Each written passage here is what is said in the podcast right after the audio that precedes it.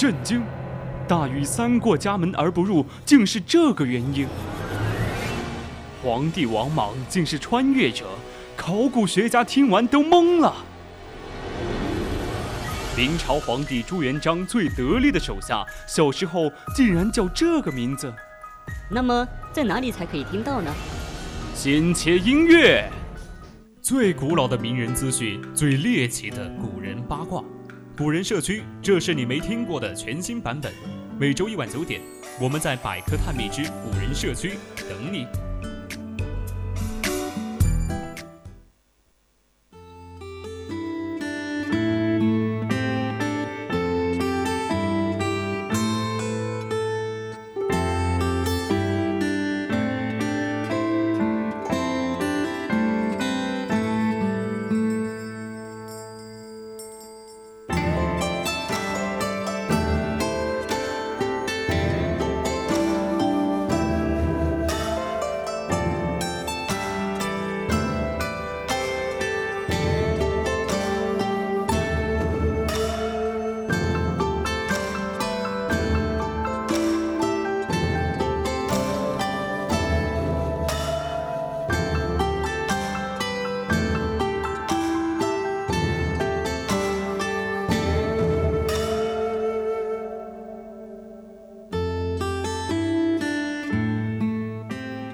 青春调频与您共享，这里是 VOC 广播电台百科探秘之古人社区。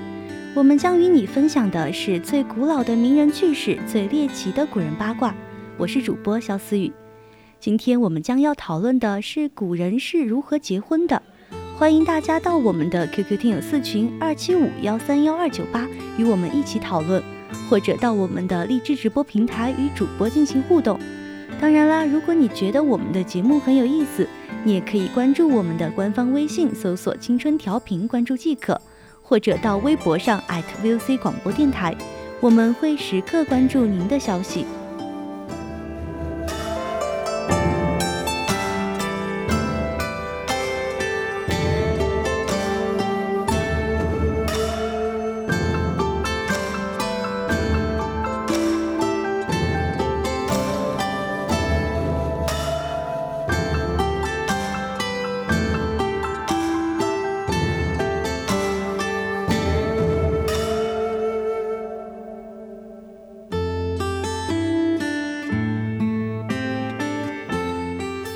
俗话说，人生有四大喜：久旱逢甘露，他乡遇故知，洞房花烛夜，金榜题名时。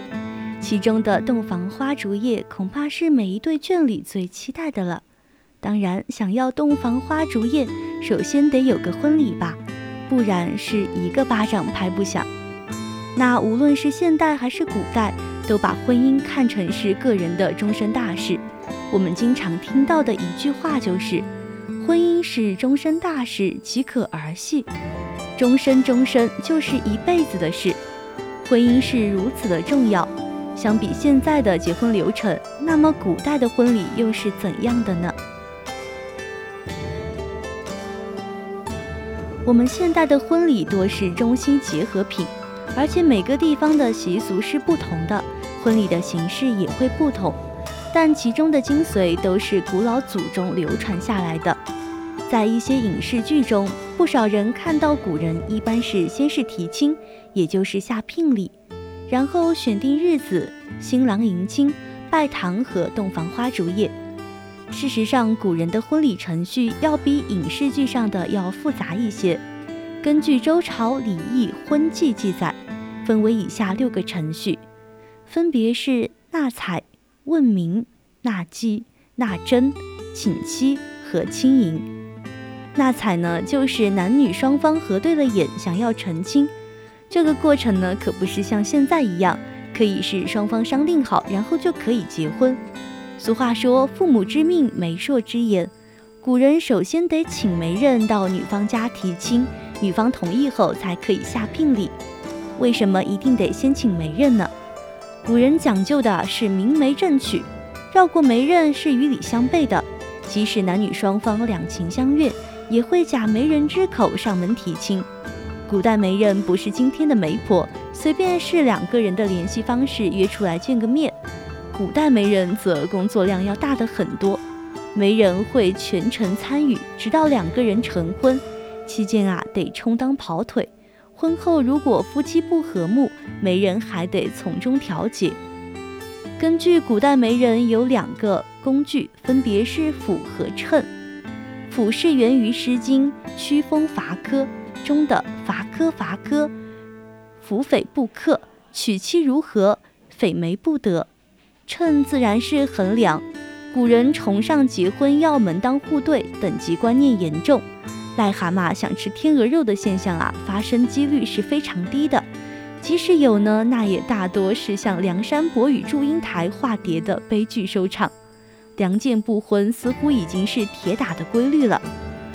除此之外呢，纳采也是重要的一环，殿宴，因为宴代表的是忠诚，阴阳和顺。完毕后呢，把焰放生，否则是不吉利的。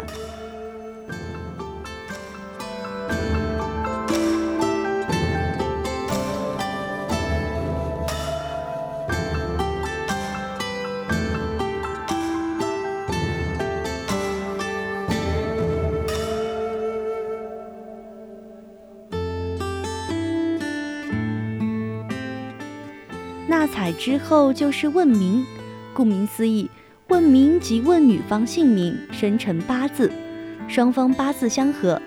接着呢是进入了纳吉的环节，主要是把问名的结果告诉女方，并送礼，但不是聘礼，下婚书。这个过程呢也要奠宴。第四是纳征，所谓纳征呢，送聘礼也。聘礼贵重依据男方家的财力决定，一般都为银、绢。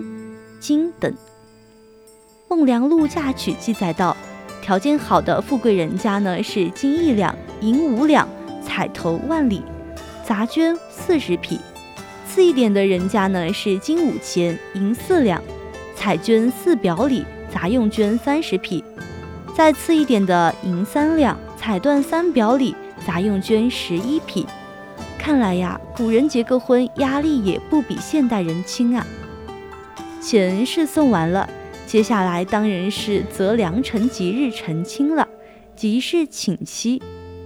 最后一步是亲迎，简单来说呢，就是新郎亲自到新娘家接回新娘子。古代的亲迎和现代的结婚程序呢是差不多的，要说最大的区别了，就是大红花轿变成了汽车。在情侣眼中，二零二零年二月二号是一个非常好的日子。这一天被誉为是千年一遇的对称日，其意思为爱你爱你是双倍的。不少情侣啊选择在这天举办婚礼。其实抛开二月二号这个吉日因素，春节历来都是结婚的高峰期。春节本来是一年中最热闹、最喜庆的节日，再把一生中最重要的事情结婚放在春节，取双喜临门之意。婚礼上，红盖头、大花轿等红色装饰物也与春节的红色是相得益彰的。不过，在古代，从媒人撮合到迎娶新娘，有着一套完整的礼仪规定，并不像现在那么简单。古人结婚大宴是必不可少的。在古代，婚姻是一个非常重要的事情。从几千年前的西周开始，统治阶层就为婚礼制定了非常严格的礼仪。礼义婚义，开宗明义地指出了婚姻大事的重要性。婚礼者将合二姓之好，上以事宗庙，而下以继后世也，故君子重之。也就是说，婚姻是关乎宗庙的大事。看到古代用婚礼指代婚礼，不少网友戏谑地解释道：“女子是发了婚才结婚。”这个解释太过网络化。其实呢，在最初。婚礼说的是一个时间的概念。东汉郑玄曾这样解释：“是娶妻之礼，以婚为期，因而明艳，必用婚者，阳往而阴来。根据阴阳五行说，女子属阴，黄昏是阳往而阴来，所以会在日月交替之际的黄昏来娶妻。后来呢，因为黄昏时女子出嫁，便有了婚字，婚也逐渐取代了婚。俗话说呀，日出而作，日落而息，古人反而在婚礼时间的选择上呢，选择了黄昏，不免让人想到古人的时间啊是掌握的刚刚好，拜完堂就可以直接进入到洞房，毫不拖泥带水。其实对于黄昏时刻的选择，古人认为黄昏是吉时，沉迎昏醒，昏字呢才拆开了女昏，其中昏即黄昏。白虎通上记载，昏者为黄昏时行礼，故曰昏。古人选择黄昏举行婚礼啊，还来源于一个上古传说：母系社会向父系社会过渡的期间呢，女子不再需要到男方去住。然而风水轮流转，女方需要到男方家去住，女子当然是不愿意的。软的不行，当然只能硬来，男子便抢人。黄昏时刻，天色渐暗，正是干大事的时候，把女子抢过来，强行结婚。从此，女从夫居便沿袭下来了。至于现在婚礼为什么在白天举行，那都是皇帝的功劳。皇帝是至高无上的，百姓地位卑微，皇帝自然不能与百姓为伍，这就造成了只许州官放火，不许百姓点灯的现象。皇帝要在黄昏举行婚礼。你百姓就得避开，得选择其他时间。久而久之，婚礼在白天举行的习俗便形成了。婚姻是合二姓之好，娶到一个贤内助，有可能真的得少奋斗二十年。每个成功男人背后都有一个默默付出的女人，更是人尽皆知。古人把婚姻看作齐家治国平天下的根本。朱元璋能取得天下，背后离不开的是马皇后的深明大义。他死后，朱元璋泪如雨下，此后再未不立皇后。纵然古人结婚都比较早，平均年龄在十五岁左右，这其实与古人的寿命有关。三妻四妾是家常便饭，但其实也只限于富贵人家，皇帝更是后宫三千佳丽。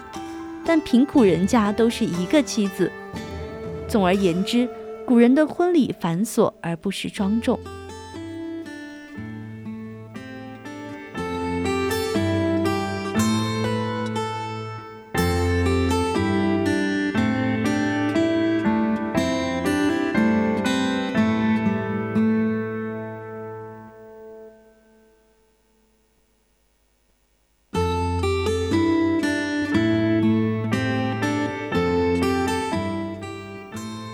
婚礼是一对恋人的头等大事，古人婚礼过程如此的繁杂，也体现了他们的重视。今天的古人社区就到这这里，材料转载自网络，敬请继续锁定青春调频，我是主播肖思雨，我们下期再见。